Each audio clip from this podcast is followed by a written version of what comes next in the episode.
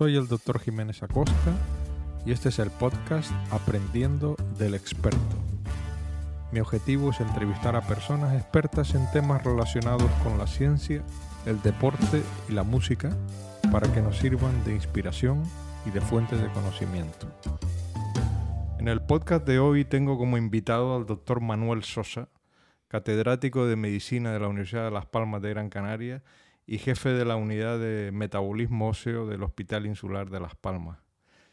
El doctor Sosa es eh, especialista en, medicina y también en neurología, que luego nos contará esta eventualidad, porque es raro que un especialista sea en dos, en dos ramas a la vez. Y, em, vamos a centrarnos primero en el, tema eh, en el cual has dedicado la mayor parte de tu profesión, que es la osteoporosis, ¿no? ¿Cómo se te ocurrió o cómo surgió la idea de, montar una unidad de metabolismo óseo hace ya más de 30 años? 35 años.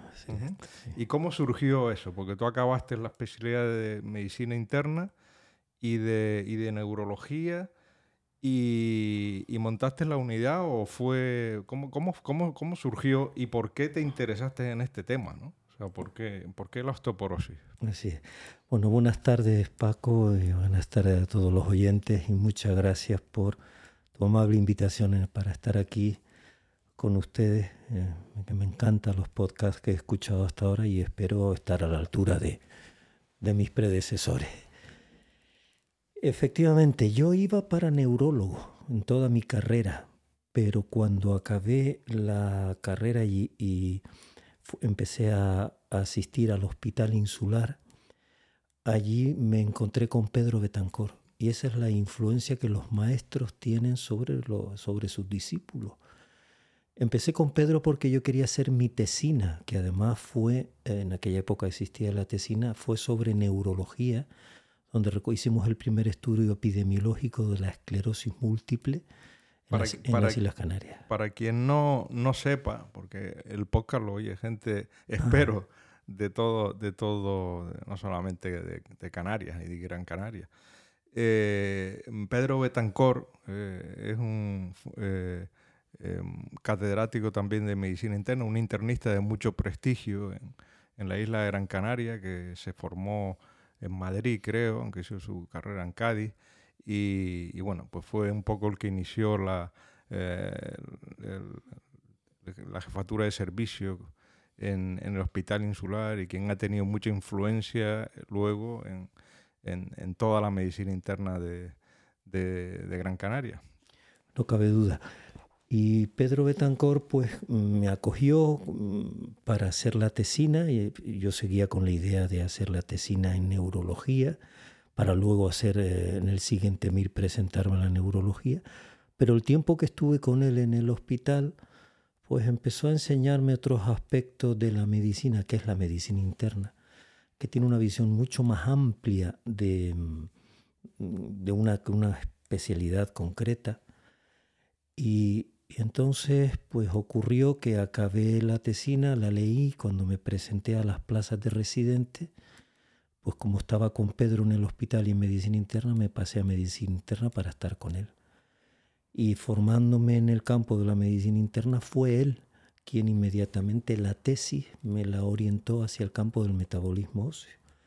Mi tesis fue en la influencia que el alcohol ejerce sobre eh, el hueso en, varones, varones alcohólicos.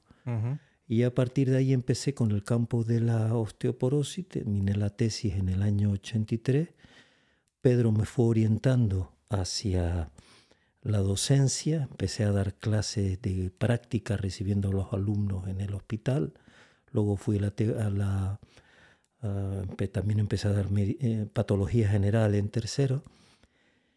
Y luego, pues yo lo que quería era ser internista, pero entonces ocurrió una cosa muy curiosa y es que cuando terminé la residencia, que había sido convocada en el boletín oficial de Canarias por el Cabildo, que era entonces la máxima autoridad, porque todavía no teníamos las transferencias ni de educación ni de sanidad, pues cuando no solo yo, sino una serie de compañeros que estábamos en el hospital, nos dicen que esa residencia no fue válida y que no nos daban el título.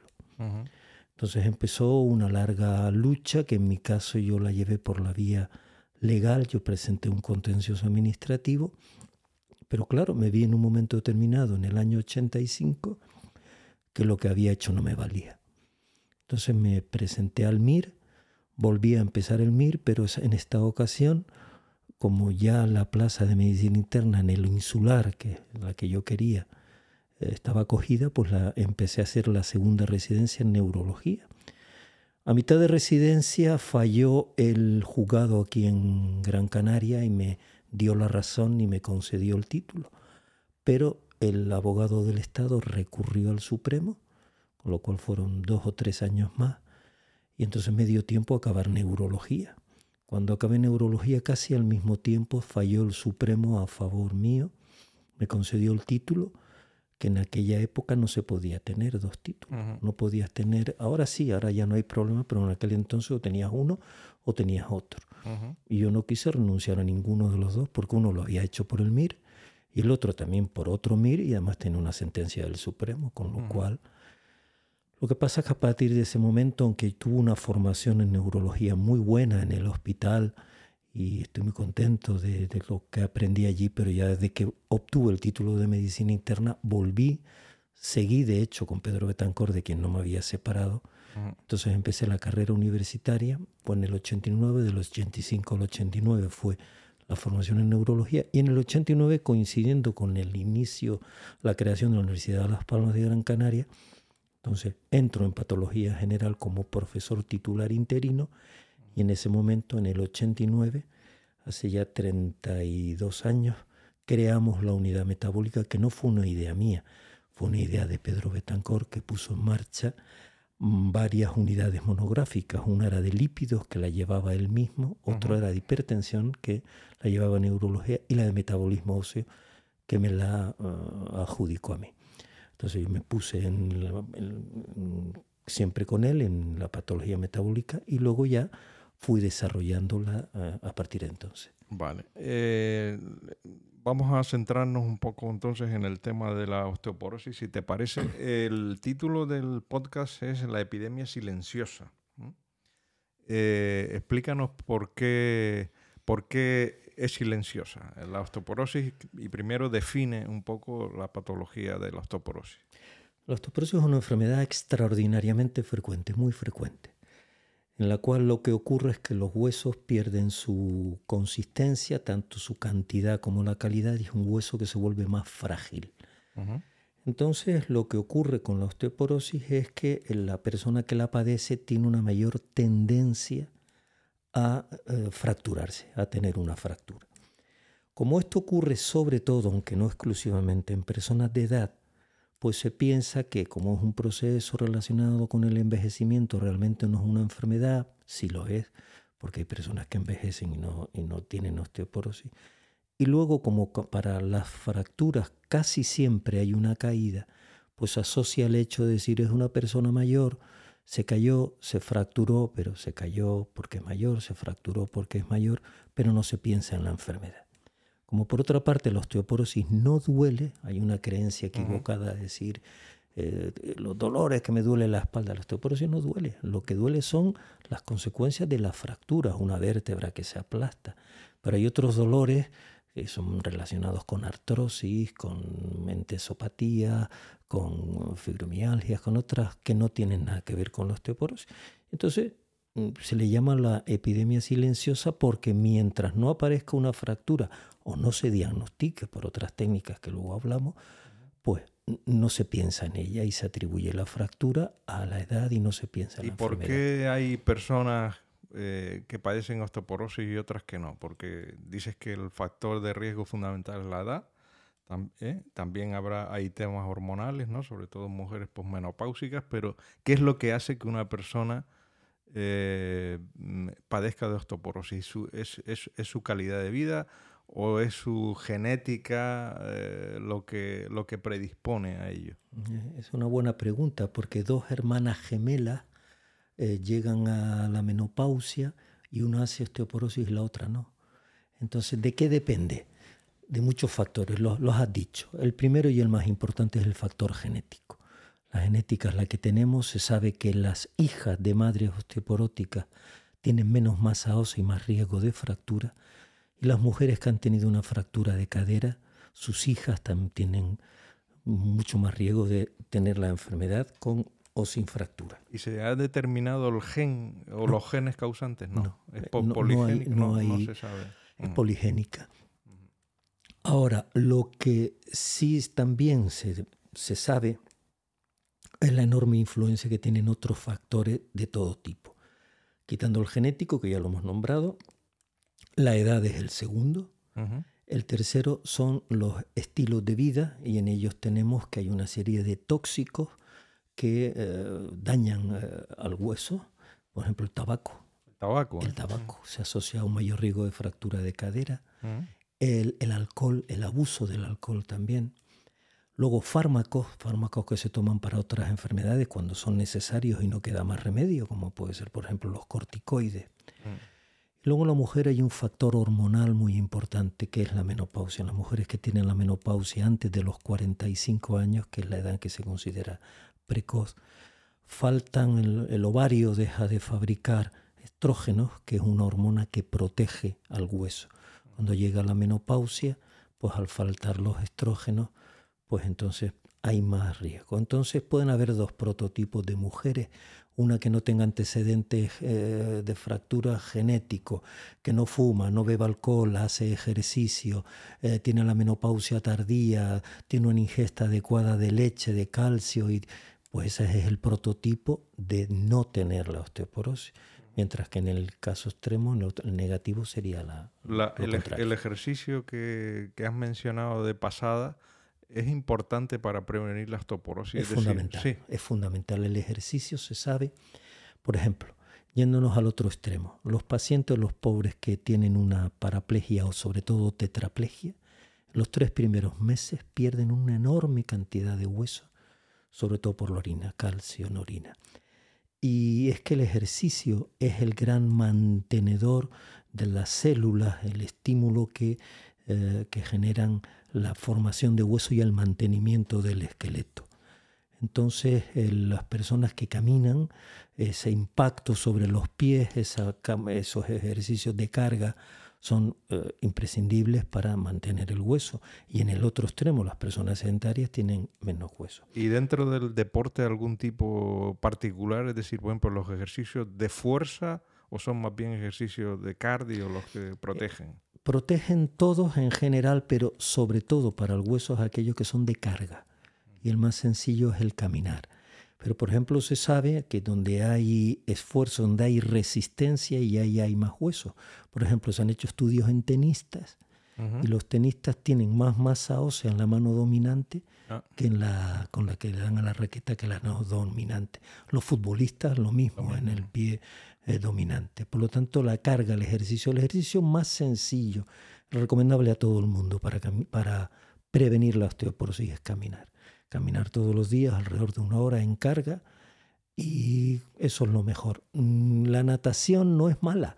Si fuera mala, los nadadores estarían todos fracturados. No es mala. Pero la natación lo que ocurre es como se hace flotando. Claro.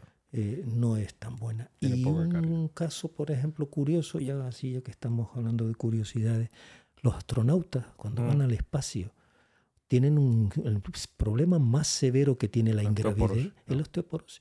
De tal manera que yo estoy convencido, yo no sé si eso se ha podido superar o no, que cuando el hombre algún día llegue a Marte va a tener que bajar las escaleras con mucho cuidado para no romperse una cadera. Porque un viaje espacial de dos años, pues eh, para el hueso es terrible. Bueno, yo me imagino que harán muchos ejercicios de, caminar en cintas con, peso o algo así. Lo hacen, lo hacen, pero no es tan eficaz como se piensa. Sí, curioso. Te quería eh, preguntar por la epidemiología de osteoporosis y como tú concretamente te has estudiado mucho la epidemiología en Canarias, ¿no? Saber si en las islas hay una mayor incidencia, una mayor prevalencia de osteoporosis que en el resto del país, similar ¿Y, en qué cifras nos movemos?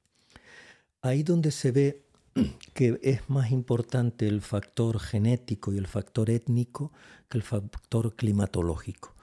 Porque eh, estudios que hemos hecho, eh, por ejemplo, en Gran Canaria, hemos obtenido unas cifras quizá un poquito más bajas que otros lugares de España, pero no muy distintos. Además, las islas son un sitio ideal para, para estudiar este tipo de patología, porque una fractura de cadera no se escapa. Una fractura de cadera, si uno va a los dos grandes hospitales públicos o los tres o cuatro centros privados que operan fractura de cadera, puede tener la seguridad absoluta de tener todos los casos de fractura de cadera, como um, ocurrió las dos veces que hicimos estudios de epidemiología de la fractura de cadera en Gran Canaria. Obtuvimos una incidencia y una prevalencia muy parecida al resto del país. En, cuanto a lo que son fracturas de fémur, que es la punta del iceberg, es la complicación más grave, lo que pasa es que tiene la ventaja de como todas ingresan, no se escapa ninguna.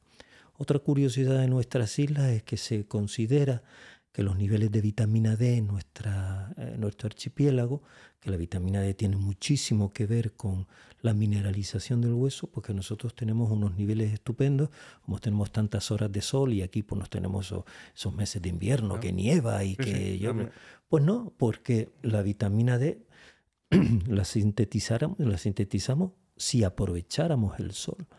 Pero nosotros cuando por nuestra forma de vida precisamente cuando hace sol huimos de él, nos ponemos a la sombra. Paradójico que a mí me llamó la atención porque a mí, mm, que soy de hábito moreno y me pongo moreno enseguida, me salió unos niveles bajos de vitamina D.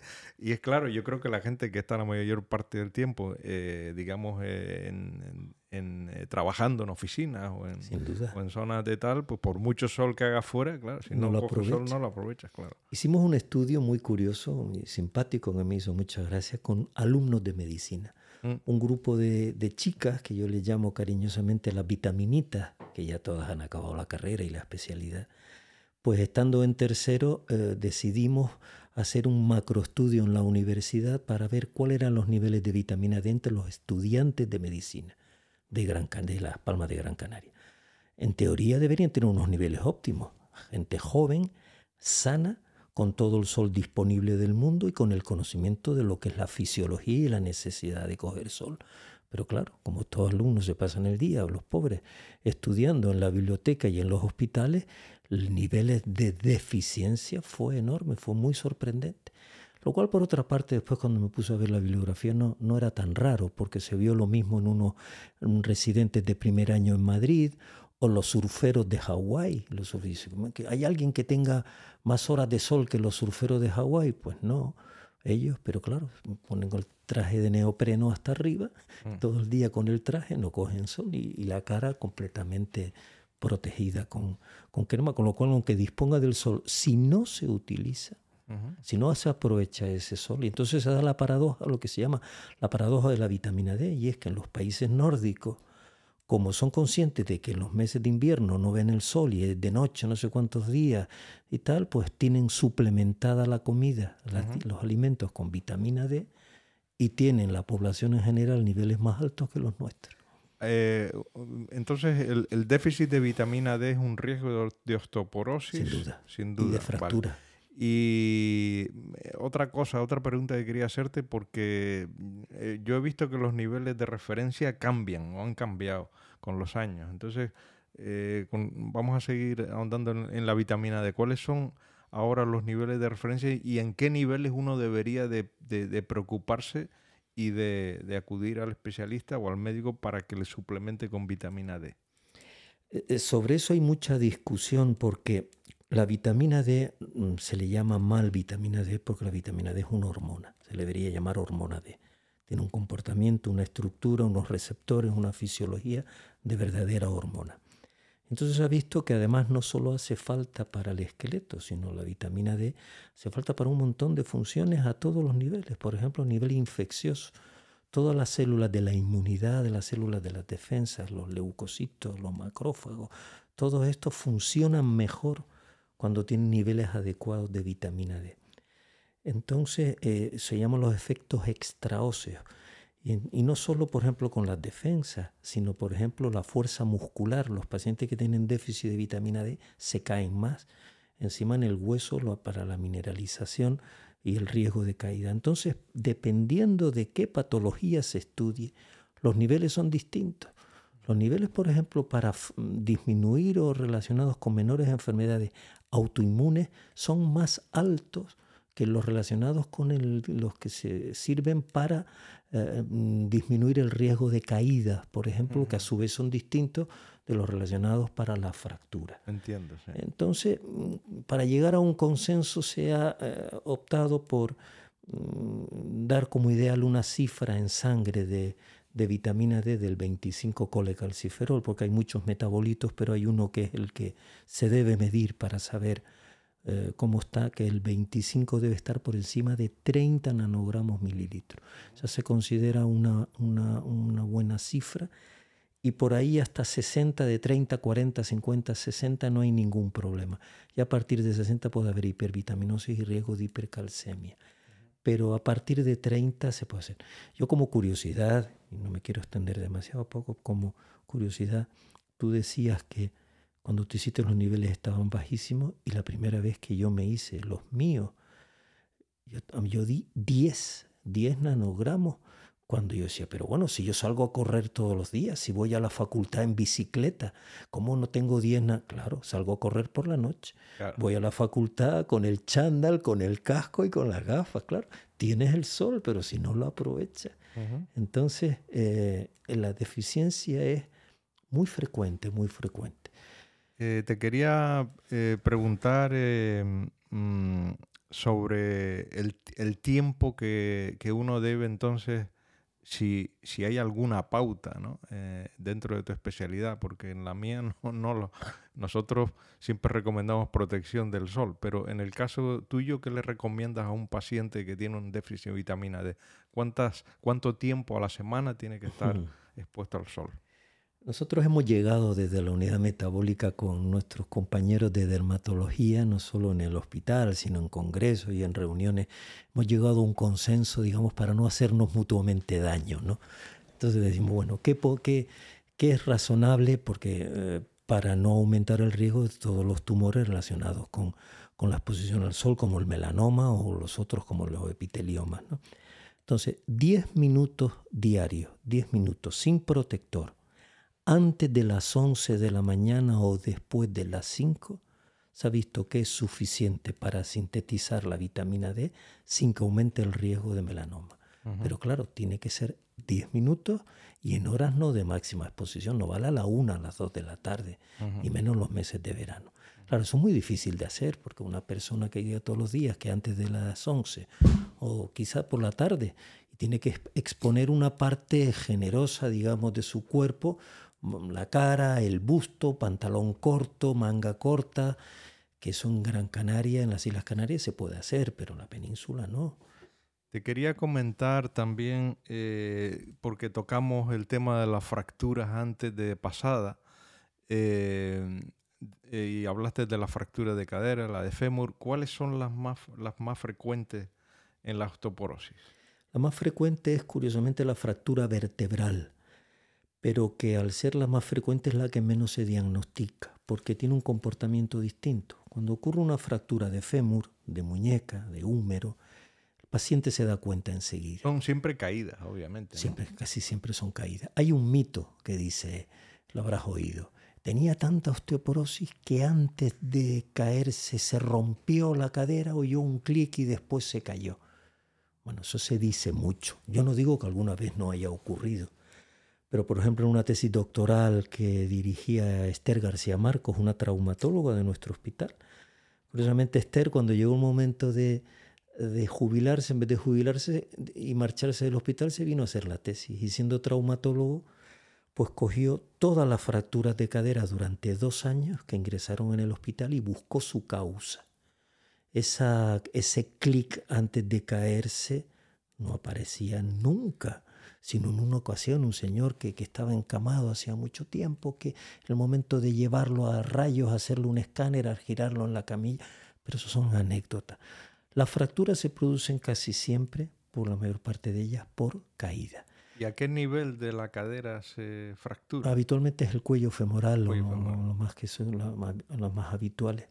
Entonces las fracturas vertebrales, que lo que me preguntabas antes, pueden producirse, por ejemplo, cargar una caja, un peso, ir a coger una, botella de agua de mucho peso, una caja de agua, transmite sobre la columna por la ley de la palanca un esfuerzo tal que la vértebra se hunde.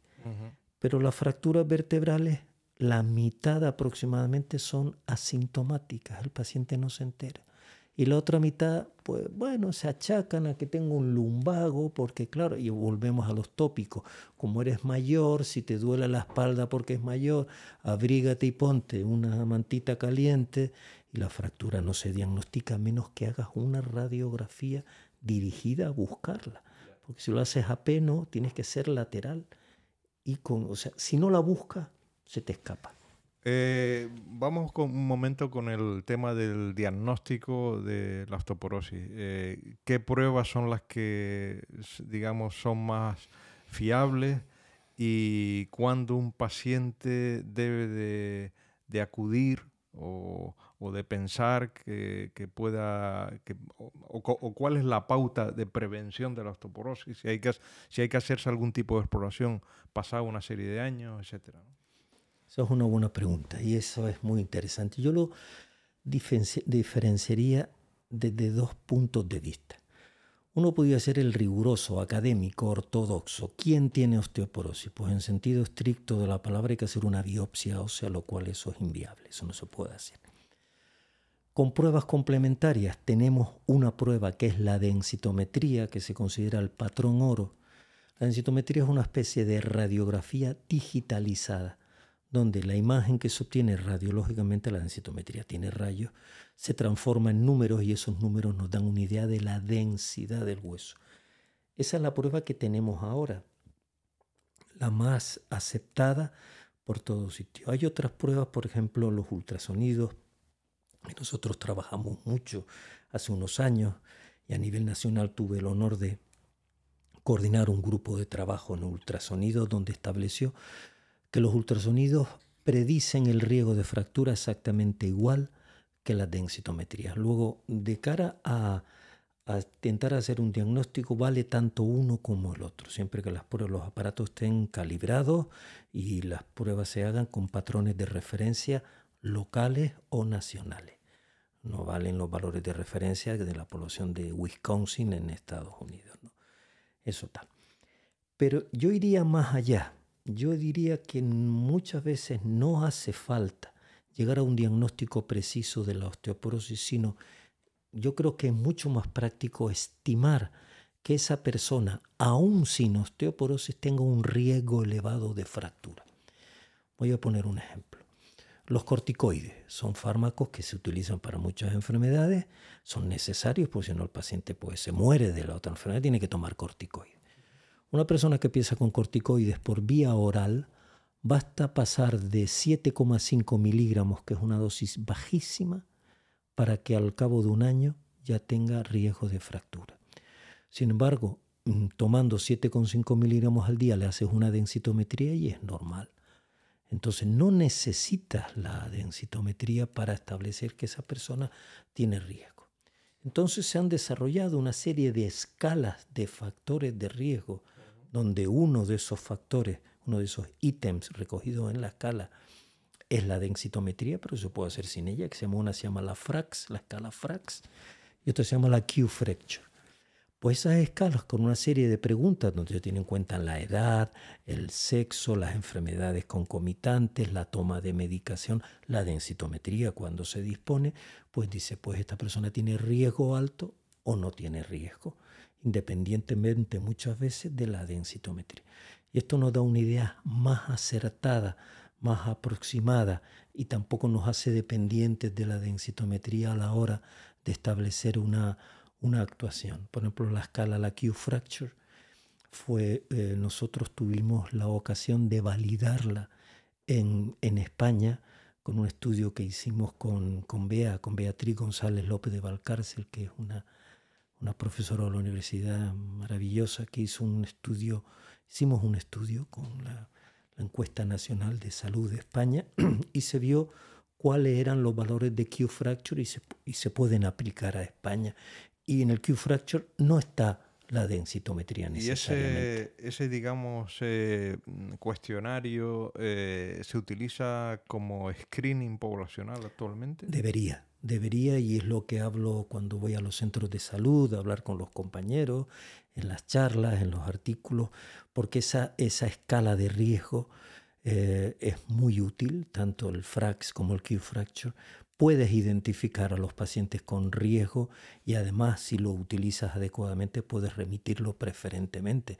Por ejemplo, si a mí me llega a la unidad una propuesta de un compañero médico que me dice, esta persona tiene un riesgo de fractura alto porque le he hecho el FRAX y tiene tanta puntuación, o el Q-Fracture y tiene esta otra, pues no cabe duda de que está mucho mejor eh, orientado y además son herramientas que están en internet con, gratuitas, están abiertas, uno puede entrar allí y preguntando, se tardan dos minutos en hacer un cuestionario de esto. Q fracture, ¿sí? Q, Q fracture es el más que me gusta a mí. Q fracture. y el más utilizado se llama Frax, F-R-A-X, Frax, que tiene más aceptación porque el Frax tiene el apoyo de la OMS. La OMS lo ha hecho suyo, lo, lo, lo auspicia. Sin embargo, a mí particularmente me, parece que es más clínico y más completo y además lo hemos validado con BEA en, España nosotros. Manolo, me gustaría que habláramos sobre tu estancia en el extranjero en tu formación. Eh, estuviste, según hablamos en su día, eh, seis meses en, Inglaterra y, ahí, ahí surgió un poco tu bueno, mm, dijiste que fue Pedro Betancor quien, quien te inspiró mucho en el tema de dedicarte al metabolismo óseo. ¿Y esto fue posterior o viniste de allí con nuevas ideas? ¿Te cambió para algo tu visión de, de, la osteoporosis y de, y de, cómo, y en qué te influyó, digamos, esa estancia en, Inglaterra? Efectivamente, ya cuando mm, estaba acabando la residencia y empezaba con el primer contrato como profesor interino en la Universidad entonces de La Laguna, porque todavía no, no se había creado nuestra universidad. Eh, también por sugerencia de Pedro, Pedro me dijo que me mandara, que me fuera al extranjero a ampliar conocimiento. Y yo me fui a Oxford, porque allí eh, estaba un profesor, se llama Roger Smith, que creo que todavía vive, está sobre los 90 años. Roger es una mente clarividente, una persona que fue referencia en, la osteoporosis en el Reino Unido y en, Europa. Me acogió eh, muy bien y nos fuimos para allá, nos fuimos toda la familia, me fui con mi mujer y mis dos hijos que eran chiquititos, tenían eh, dos y cuatro años. Eh, fue una época que yo recuerdo con muchísimo cariño porque ya por primera vez en, desde que era médico dormía todas las noches en casa, pues ya se acabaron las guardias. Entonces iba al hospital de 9 a 5 y a las 5 ya estaba en casa, que también eso fue una época maravillosa. Entonces Roger tenía una visión, un hombre muy, muy, con una mente muy clara. Me acogió, luego complementé no solo la formación clínica con él, sino en el laboratorio con Maurice, eh, ¿cómo se llamaba? Owen Maurice, no me he olvidado el nombre, una profesora en la parte de bioquímica y de cultivos celulares, y un anatomopatólogo que se llamaba Colin Woods, que se ya falleció, que también me enseñó parte de anatomía patológica, biopsia. Entonces tuve una formación muy completa en todos los meses que estuve allí, que fueron eh, seis meses, desde el verano hasta diciembre. Y allí conocí a Sergio Moreno, que es un chiquito canario de, de, Galdar. Que este está en Salamanca, ¿no? Está en Salamanca. Sergio Moreno es una persona a la que tienes que entrevistar, Paco. Eh, Sergio Moreno eh, estuvo con Paul, eh, Paul, Love, el que le dieron el premio Love en medicina hace tres o cuatro años, y Sergio fue como parte de ese equipo en su momento a Estocolmo a recoger el premio Paul Love.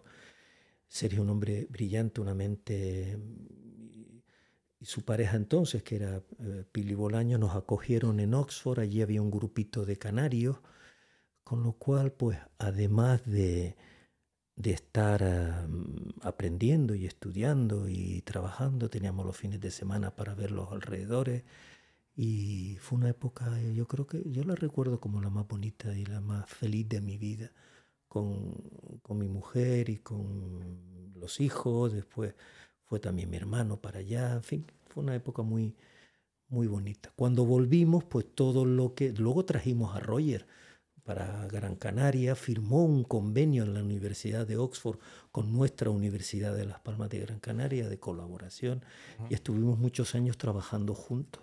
a, mí también eh, la estancia que yo estuve en Estados Unidos fue probablemente la época más... Usted en Chicago, me parece recordar. No, estuve en varios sitios. Estuve, en, estuve en, North Carolina, en Duke. Ah, la de Duke, Carolina del Norte. Y en, y en Miami también. Y probablemente fue la época más, más feliz también. Yo la recuerdo con mucho, con mucho afecto. Y hablemos un poco de investigación, porque ya que ha surgido el tema con la investigación de Roger Smith y tal, eh, ¿cuál es el problema de que de la investigación en España? ¿Por qué los investigadores se tienen que ir fuera? ¿Es una cuestión de dinero? es una cuestión de, eh, digamos que, mm, eh, burocrática de cómo, digamos, está formado el modelo de universidad en España, pero la verdad es que los, desde la época de, Ramón y Cajal y de, y de Severo Ochoa posteriormente, eh, cuando uno los oye hablar, parece que los, que los problemas son los mismos. Eh, ¿qué, cuál es el problema de la investigación en España? Porque luego investigadores buenos los hay, porque cuando se van fuera destacan, pero claro, luego aquí no se les ofrece realmente las posibilidades, ¿no? ¿Pero es un problema de dinero o es algo de estructura? ¿Tú cómo, cómo lo ves? Bueno, yo te voy a dar mi opinión personal, que no tengo documentación que la vale, pero sí por toda una experiencia de vida, digamos. Es curioso que hayas nombrado Ramón y Cajal porque mi mujer está leyendo ahora em, la, vida de, Cajal, que es un libro extraordinario, y, me cuenta cosas y dice, mira lo que dice aquí, dice, pues esto es lo que estamos viviendo ahora y ha pasado más de un siglo, desde exactamente lo mismo, parece que, que me está repitiendo un cliché que ocurría desde entonces. Yo no creo que sea un problema, fíjate, y no creo que sea de que se dedique tanto dinero al PIB del Producto Interior Bruto investigación o no. El problema de la investigación, desde mi punto de vista, es que no se valora, que no se tiene en cuenta y que no se considera que sea algo necesario. Y en mi opinión, y me centro al campo de la medicina, un médico tiene necesariamente que investigar. Y un hospital universitario tiene la obligación de investigar y tiene la obligación de formar a sus residentes y a sus alumnos cuando están yendo por ahí, estamos hablando de un hospital insular, universitario, tiene la obligación de formarlos, no solo en la práctica asistencial, de que operen, vean enfermos, hagan guardia, no, no, no solo eso, tienen que aprender a investigar, tienen que aprender a, a, leer un artículo, a leerlo con crítica, a hacer un proyecto de trabajo, buscar fondos, eh, buscar una línea de investigación, aprender a escribir el artículo, a que se lo rechacen, a volver a eso, a presentar sus datos primero en una sesión, después en un congreso y después en una revista. Y todo eso es un proceso de, formación que es complementario a la anterior. pero esa educación, esa educación, Manolo, tiene que venir desde antes. Claro. Tiene que venir desde, abajo, desde el bachiller, digamos. No cabe duda, no cabe duda. Y el principal problema es que, no, por ejemplo, una forma de investigar sería, eh, de, de estimular la investigación sería valorar adecuadamente, por ejemplo, una tesis doctoral. Una tesis doctoral hoy en cualquier oposición tiene un valor ínfimo, diría casi ridículo, podría decir incluso que hasta insultante la puntuación que se le da a una tesis doctoral tiene, por ejemplo, para las plazas del Servicio Canario de la Salud, tiene más valor haber estado dos años o tres años ejerciendo interinamente un cargo de, de gestión que se ponen a dedo, muchas veces sin preparación, eso puntúa más que el haber hecho la tesis doctoral. Entonces cuando buscamos alumnos, oye, a ver si te vienes a hacer la tesis conmigo, lo primero que me dice, ¿y para qué? ¿Para Si en el MIR una tesis doctoral apenas puntúa y dice, mira, el tiempo que estoy dedicándolo a esto, me dedico a estudiar o me dedico a hacer otra cosa. Entonces, y claro, nosotros tenemos una universidad que nos ha costado muchísimo crearla, que luchamos contra viento y marea por crear a nuestra querida universidad. Las tenemos en los hospitales universitarios sin embargo, parecen dos mundos que se ignoran mutuamente, más el servicio canario hacia la universidad que la universidad al servicio canario mm, de la salud. Se desprecian en ocasiones el servicio canario me da la impresión de que desprecia a la universidad. Cuando tiene ahí una cantidad de, de oportunidades de hacer investigación y además aprovechando los recursos, porque al final resulta que las personas que investigan son siempre las mismas. Sí, yo creo que eh, yo lo comentaba también esto con, con, otros invitados, que en definitiva es un problema también de, de, cómo está estructurado el sistema de salud, que solamente prima la, la asistencia.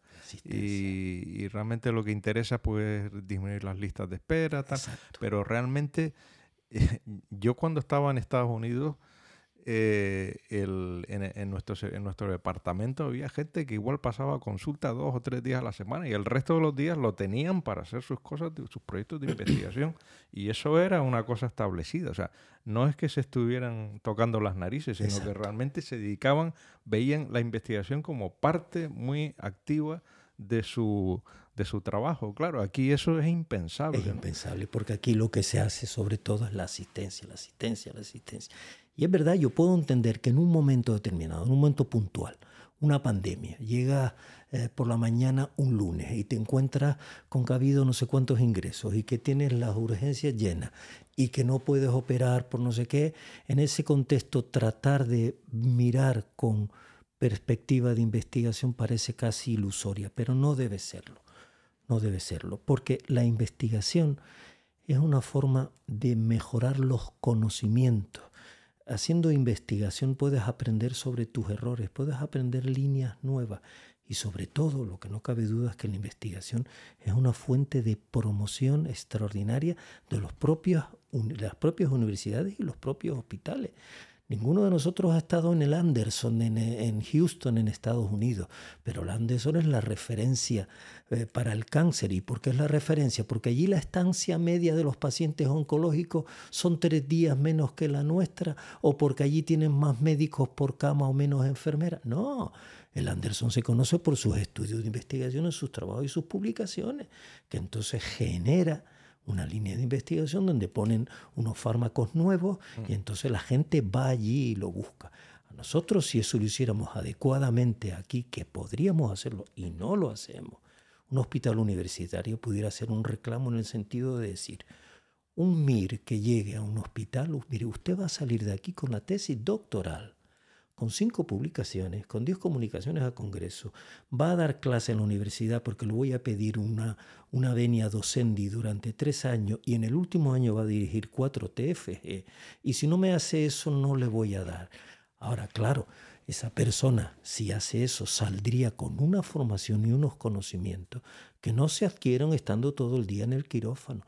Y además haría un currículum que cuando llegue el momento de optar a una plaza, un concurso o posición de cualquier oferta pública de empleo, pues tiene un currículum.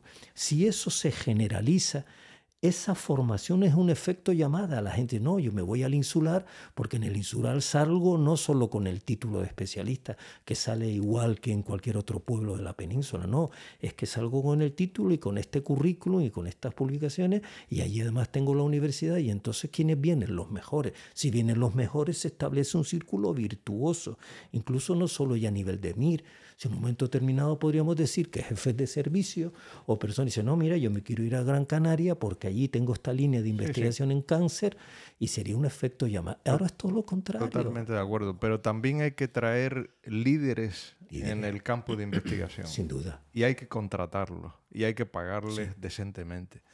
Es decir, eh, yo uno de los temas que veo es la, el sistema funcionarial que todavía existe en nuestro país en la universidad, de tal manera que tú no puedes contratar a Sergio Moreno. Por ejemplo. Por ejemplo. ¿Por qué, no, ¿Por qué no te puedes traer a Sergio Moreno a la universidad y darle un buen sueldo y tal, siendo canario, etcétera? Porque existen tantos impedimentos que no existen realmente contratos como se hace con un equipo de fútbol. Exacto. Que tú traes. y esa persona es la que genera Sin duda. y lidera luego un equipo de investigación que atrae a mucha gente. Porque tenemos otra mentalidad y no hay la movilidad. Yo creo que es muy bueno que uno. Yo he estado, por ejemplo, previamente a, a Oxford estuve cuatro meses en Santander con Macías, que era un especialista en metabolismo óseo, y en reumatología, porque en aquella época, cuando estaba haciendo medicina interna, no había reuma en, Las Palmas. Y, yo, el tiempo que está uno fuera es muy bueno, te hace ver las cosas de otra manera, te enseña a corregir eh, cosas y te da ideas para luego aplicarlas aquí. Entonces tenemos un sistema que uno busca la estabilidad y como busca la estabilidad, pues te metes en el sistema, te metes en la rueda y procuras no molestar mucho porque si molestas un poco se te ponen una etiqueta o te ponen un estigma de trepa o de no sé qué y entonces mejor que no. Entonces te pones ahí a no molestar, a no hacer cositas, a cumplir con tu trabajo. Y, y no solo traer gente, sino la gente que hay aquí que es muy válida, estimularla adecuadamente. Mm para que publique, para que investigue, para que trabaje. Y eso desgraciadamente no se está haciendo. Me da tristeza decirlo, pero no. Sí, son, son realmente los mismos errores que, que llevamos sufriendo desde hace tantos años. ¿no? La,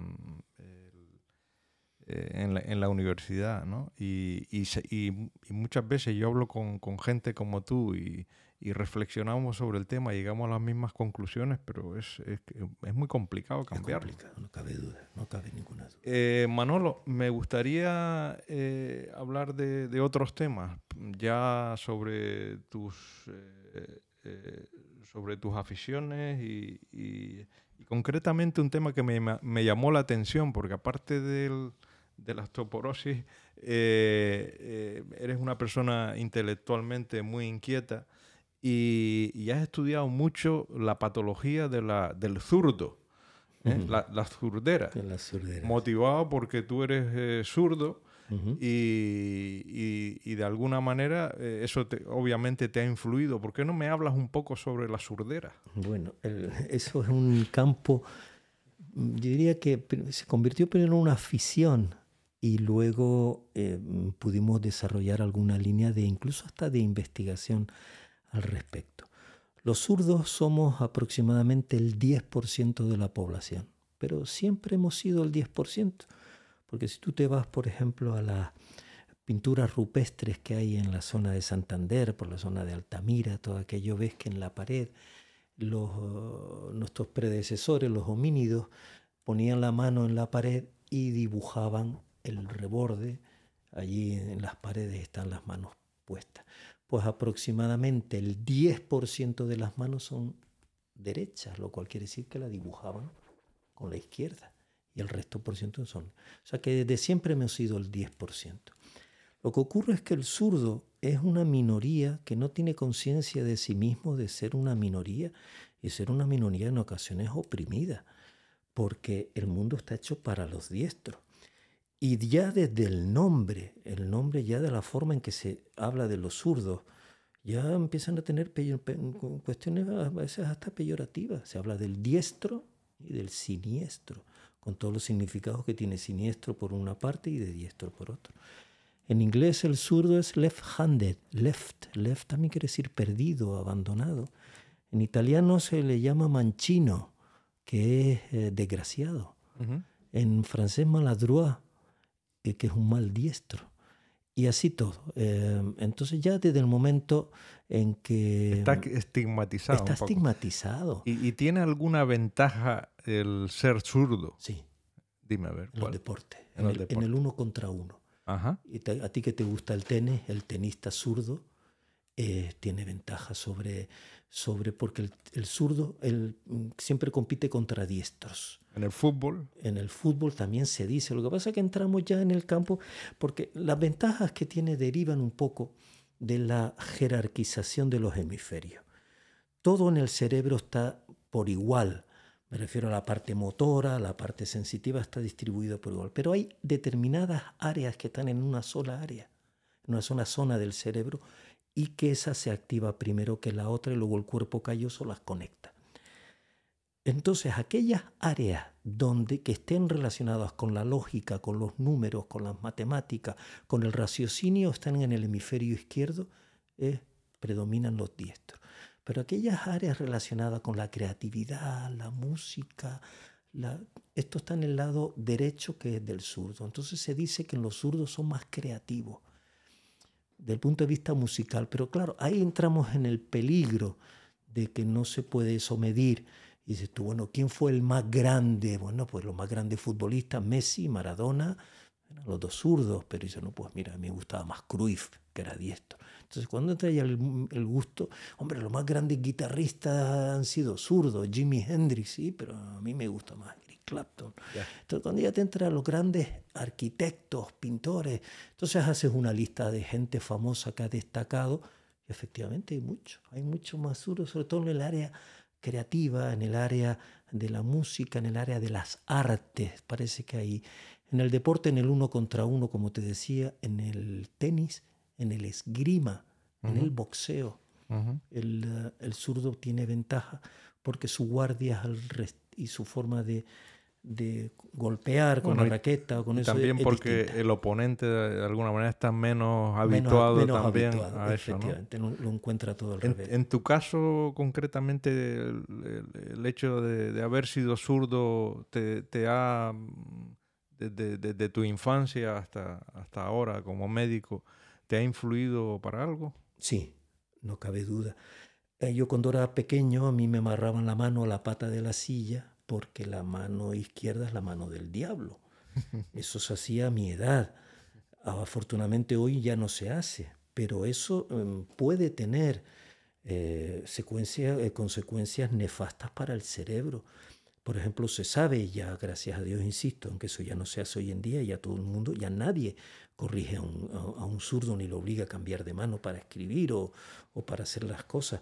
Pero las personas a las que se les obligaba a cambiar de mano, hasta un 30-33% de ellas desarrollaban trastornos en el lenguaje, tartamudez o eh, dislexia. Hay una película muy bonita que se llama El discurso del rey, que le dieron a Colin Firth el Oscar por esa película que era la historia de Jorge VI, el padre de Isabel II, la actual reina de Inglaterra.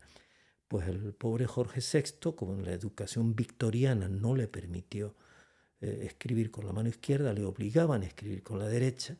Hay fotos de él jugando al tenis, con, cogiendo una raqueta con la izquierda, pero y desarrolló una tartamudez que le acompañó toda su vida, que le lastró terriblemente. Entonces, en mi caso, y tú me preguntas por él, pues, pues a mí me amarraban la mano, Afortunadamente no he desarrollado tartamudez ni trastornos en el lenguaje, pero todo lo demás yo me doy cuenta que lo hago de manera natural con la derecha, con la zurda. y, no es un capricho, el zurdo no decide elijo esta mano por ser el snob o por ser distinto. El zurdo, eh, su cerebro le manda que lo haga de esa manera, no es una no es un capricho, es una forma natural y eso ocurre básicamente en los seres humanos porque con algunos animales, algunos tienen una cierta eh, predisposición por utilizar eh, una pata, digamos, más que la otra, como el proceso del lenguaje solo lo escribe y solo lo hacen los, los, hombres, ¿no? pues el, hombre como animal, no como varón. Eh, entonces en ellos es donde, donde se produce. Y mi afán siempre por ahí, cuando hablo de charlas sobre esto, que he hecho algunos estudios. Por ejemplo, hice hace poco un estudio muy, sencillo porque encontré en la literatura que había cuatro estudios que decían que las mujeres zurdas tenían más riesgo de tener un cáncer de mama. Digo, pero ¿por qué razón? El hecho de que un hemisferio te predomine sobre el otro te puede eh, generar un mayor riesgo de tener un cáncer de mama. Entonces nos fuimos a oncología, servicio de oncología del hospital, y nos colaboraron de maravilla con nosotros e hicimos un estudio de casos y controles con mujeres que tenían cáncer de mama para ver si eran zurdas o diestras. se vio que no había ninguna asociación, ninguna razón, porque no hay lógica en eso. Es que asociación no quiere decir causalidad. Una cosa se puede asociar a algo. Por ejemplo, dice, ah, por decir un ejemplo un tanto burdo, pues resulta que las personas eh, cuando se jubilan se enferman. No, lo que pasa es que se jubilan a una edad donde en esa edad aparece la patología. Entonces es la edad la que genera la enfermedad, no la jubilación. al margen de que pueda haber alguien que se deprima o que pueda en un momento determinado, pero, pero no, asociación no es causalidad. Y lo que ha ocurrido con el zurdo se habla de mucha asociación. Igual que con la vitamina D, volviendo atrás. Mm. Asociación, pero no causalidad. Sí. Bueno, puede, puede ser que esté relacionado también, se me ocurre, con, con el desarrollo, con el desarrollo embrionario. Eh, hay un trabajo de, por el tema del mío del, del, pelo que los que eh, los zurdos tienen más remolinos en una dirección que en otra, en la coronilla. Sí, son, sí, son, curiosidades de esas. Y el Parkinson, que si en los zurdos le predomina el temblor en la mano dominante. Y hay un trabajo que quiero hacer con Javi Hernández, con los dermatólogos de mi hospital, con los melanoma y he encontrado que los zurdos tienen una mayor predisposición de melanoma que los diestros, y eso no es cierto, creo yo que no tiene que serlo. Pero son cosas a estudiar, a estudiar son interesantes. Manolo, eh, eh, para ir acabando, el, em, dentro de tus aficiones, antes has comentado la música y que eres una persona de, que te gusta el deporte, ¿no? Como compartimos esto, me gustaría que que me, que me dijeras, bueno, cuál es tu instrumento favorito ¿no? dentro de, la música y a qué, a qué músicos admiras y qué, digamos, eh, qué género musical es el que más, el que más te gusta, ¿no? Sí, yo mi instrumento ha sido siempre la guitarra. La guitarra que toco como un diestro, porque cuando empecé a tocarla con 10 años, no supe quién me, tuve a quien me cambiara las cuerdas y ponerla en... Hay muchos músicos que... Sting, Paul Simon, Gary Moore, Mark Knopfler. Todos estos son zurdos. Todos estos son zurdos que tocan, con la... Robert Fripp, el de King Crimson. Toda esta gente son zurdos que tocan como diestro. Eh, también hay otra limitación que son los instrumentos que hay, porque tú vas a comprar un instrumento y muchas veces para zurdos no hay, o son mucho más caros.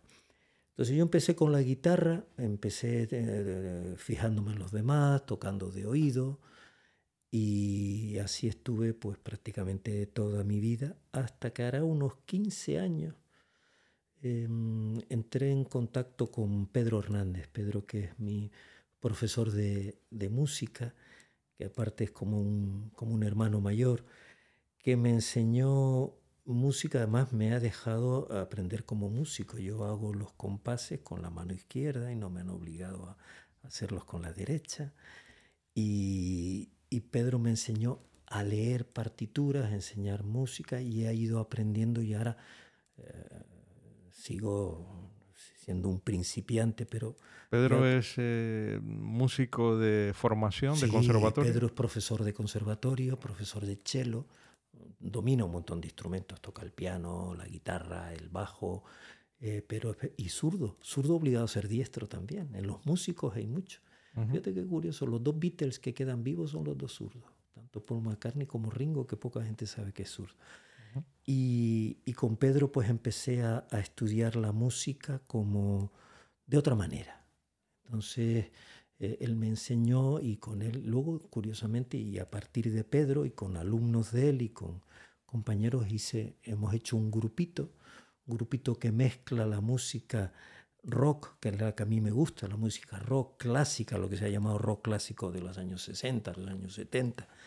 Podríamos poner como referencia pues los Allman Brothers o Cream, que serían mis dos grandes grupos, mis grandes influencias a una parte más sinfónica, como hubiera ser también uh, jazz o Pink Floyd, parte de Genesis, música un tanto más Marillion, un poco más sinfónico. Y entonces hemos hecho un grupito en el que combinamos la parte rockera con profesores de conservatorio que tocan cello, violín y otros instrumentos. Y entonces hacemos una mezcla extraña, pero que a mí me, me gusta muchísimo y que me ha permitido pues, aprender de ellos, pues estos son todos profesores de conservatorio. Nuria, Delia, eh, Inma, son todos profesores de música. ¿Cuántos componentes tiene el grupo tuyo? Somos ocho. Ocho. Somos, ah, un grupo grandito. Un grandito. Pero así curiosamente y todos nos llevamos muy bien todos y, y estudiamos. Y esa es una de mis grandes aficiones, la, la, la guitarra y la música. ¿Y en cuanto al deporte? Deporte también me gusta muchísimo. Soy un enamorado de las artes marciales. Me gusta el arte marcial. Las artes marciales tienen una parte no solo física de, de estar en forma, de tener que hacer unos determinados ejercicios, y no solo la tranquilidad de saber que puedes defenderte algún día si lo necesitas, que gracias a Dios no lo he necesitado nunca. Las artes marciales tienen una parte, digamos, de espiritualidad, de meditación, de llegar allí y olvidarte del mundo, de sentarte, desconectar, concentrarte, pensar, relajarte. Y esa parte, mm, en la época en la que estamos, de tanto estrés, estrés, tanto agobio, me ¿Qué, mucho. qué- qué arte marcial? Aikido es el que practiqué, el último que he practicado. Estuve un tiempo haciendo karate también y un poco de judo, pero el más que me gusta con Juan Hernández, un maestro que, que además ahora está dando clase en la universidad de Aikido. Hemos conseguido hacerle un huequito allí para, la, para las clases. Es un arte marcial que además como curiosidad no tiene ataques. Ujú. El, el aikido tú dices ataque, yo, no, no, no hay ninguna. El aikido solamente aprovecha la energía del contrario para... Y es como, defenderte. como muy de mm, coreográfico. Cierto, cierto. Es un, es un arte marcial que yo, yo hago jiu-jitsu. Sí, Sí, estoy, estoy aprendiendo todavía. Llevo, llevo poco tiempo. Eh, y el profesor mío, Miguel Ángel, también, también da clases de Aikido. Y la- los vídeos que veo me parecen sí muy co- son, son coreográficos. ¿eh? coreográficos. Yo cuando entraba en aikido salían los de jiu-jitsu con Martín, que es el que estaba allí en, en el gimnasio, y los veía. El jiu-jitsu es distinto, pero comparte, y además si lo estás practicando estarás conmigo en que no es solo el ir allí a, a aprender a defenderte, ¿no? No. Es ir a relajarte, es ir a pensar en otra cosa, mantenerte en forma. En ese sentido es muy completo. Entonces, las artes marciales es un deporte, el fútbol Y es la otro, parte, la parte de respeto que... de respeto que- hacia el compañero que trabaja hacia el contigo. Correcto, sí. El, el quitarte todos los impulsos de agresividad y siempre El- el intentar... no tener eh, Eh, exacto, egos eh, exacto, exacto. dentro del tatami. Exacto, exacto. Eso es algo yo Eso- creo que es eh, importante. Sí. Ir a aprender con humildad. Me gusta el fútbol también y al ser zurdo pues tenía mi huequito en los equipos de fútbol. Tenía Ahí, la tenía, banda- ahí tenía ventaja. ¿eh? Claro, no, tenía la ventaja de que la banda izquierda no la quería nadie. Entonces yo por ahí corría, subía y bajaba, como Gilberto I, llegué, corría, corría, cuando se me acababa el campo se entraba. Y sigo jugando al fútbol con los veteranos de la Unión Deportiva, con mi amigo Trona, con Juani, Ajá. que me invitan, y Pepe Ramos, que es un odontólogo que juega al fútbol maravillosamente bien. Hay entre los médicos personas, algunos de ellos, los eh, Ramírez, Miguel, este, mm, Pepe Ramírez, el, el cirujano plástico, su hermano estuvo en el español. Sí, sí, sí. Hay gente que es muy buena. en el- y- Que en paz descanse, Pepe. Ah, no sabía que hubiera Sí, fallecido. él- él falleció el año pasado. Eh, contra. y el hermano de Manolo, sí. Manolo que ju- jugó, eh, o sea, el fútbol me gusta muchísimo verlo y, y practicarlo. Y luego también pues correr, hacer deporte. He hecho varias medias maratones y no quería, que no quisiera yo morirme sin hacer por lo menos una maratón, aunque sea una sola. Que dos medias no son una maratón. Una maratón es otra cosa. ¿eh? Eh, para ir terminando, eh, dime, has nombrado a Pedro Betancor, y yo creo que Pedro Betancor por- fue una gran influencia en tu vida Sin profesional, duda, ¿no? sin duda. Pero Mi maestro. si, si, si pudieras eh, decirme también otras personas que te han influido, aunque no las hayas conocido, gente como, como Ramón y Cajal, por ejemplo, o otras, otras personas que viven todavía o que, o, que, o que ya han fallecido, pero gente que te ha inspirado, gente que te has leído cosas de ellas y, y has sentido eh, esa inspiración por emular a estas personas, ¿no? Que, si quieres nombrarme alguno. Por la tenacidad, por la constancia, por su confianza en sí mismo, Ramón y Cajal es una referencia. Una persona que luchó y luchó por defender sus ideas. Es una pena, estuvo en las puertas del premio Nobel y no se le... No, Ramón y Cajal. Eh, perdón, Ramón y Cajal, Pérez Galdós, el de que Pérez- en las puertas. Eh, Ramón Pérez. Galdós, Pérez La Galdós. otra persona que me gustó mucho es don Benito, don Benito Pérez Galdós, un canario de, de referencia donde Ujú. los haya. También un hombre constante y muy válido, pero por su perseverancia, por todo esto, Ramón y Cajal, que fue premio Nobel. Y luego no quiero dejar de nombrar a mi querido don Juan Bosch Hernández, que fue el jefe de digestivo del hospital muchos años, Fue un hombre extraordinariamente culto y un maestro mm, de los que enseñaban sin dar clase, nada más que, nada más que siguiéndolo, escuchándolo. A... Él tuvo mucho prestigio en esta isla en, los años 50, 60, ¿no? sin duda. El padre de él, eh, don Juan Bosch, em, no me acuerdo el apellido. Millares sería. Juan Bosch Millares era el padre y él era Juan Bosch Hernández. Y don Juan era una persona, además poca gente me cree cuando digo que don Juan tenía un maravilloso sentido del humor. Dice, no, hombre, tendría todo menos eso, porque tiene una persona... Todo lo contrario, un hombre divertido, un hombre muy serio en su trabajo. Yo lo, lo admiré mucho, Juan Borges, en, en, cuanto a personas así de, de, de, referencia. Y luego mi maestro, Pedro Betancor, ha sido una, una influencia en toda mi carrera. ¿Algún libro que quieras recomendar a, la gente? ¿Algún libro que te haya inspirado, que recomiendes eh, que sirva de inspiración para otras personas? Uno o más, como quieras. Eso es más difícil, Paco, porque leo mucho. Todas las noches me acuesto eh, hasta que me dé el sueño con un libro. Todavía no me he podido pasar a la tableta, me, sigo leyendo en papel. Y paso por épocas. Hubo una época hace muchos años que me gustaban las novelas de, juicio de John Grisham. Me sabía cómo se, eh, se elegía un jurado casi mejor que cuando aquí no había jurado en aquel entonces. E, era muy divertida. Eh, muy divertida. John Grisham me encantaba. Después otra época en que me gustaban las novelas con una, un fondo político, como pudiera ser la de David Baldacci. Y desde hace unos años para acá lo que leo sobre todo es literatura negra. Y mi gran uh, escritor que me gusta muchísimo Michael Connelly, que tiene el personaje este de Harry Bosch que me, que me encanta. Si tuviera que elegir una novela para recomendar a alguien, dentro de este estilo de Michael Connelly, recomendaría El, Poeta, que es una novela muy interesante y con un final imprevisible y de esos que hasta la última página te tienen eh, te tienen En vilo. Sí, sí, sí, te tienen en vilo. ¿Y algún sitio para visitar, eh, algún lugar de los que has visitado en el extranjero que te haya llamado la atención y que recomendarías a un amigo? Italia.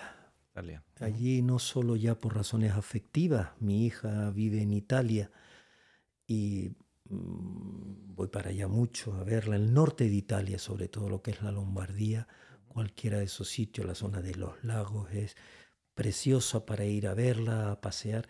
Luego el italiano tiene eh, mucho en común con nosotros. En Italia es un sitio donde uno se siente muy cómodo, el carácter, la forma de ser, los horarios, la comida. Eh, Italia es un país que a mí me tiene enamorado.